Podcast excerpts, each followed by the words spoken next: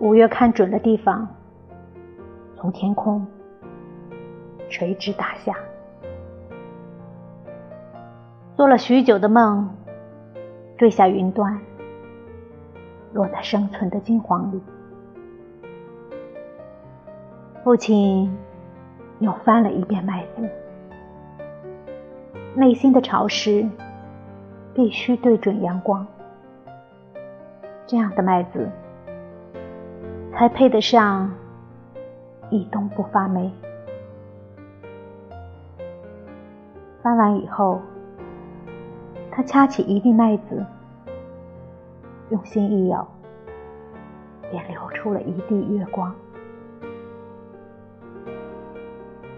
如果在这一打谷场的麦子里游一次泳，一定会洗掉身上的细枝末节。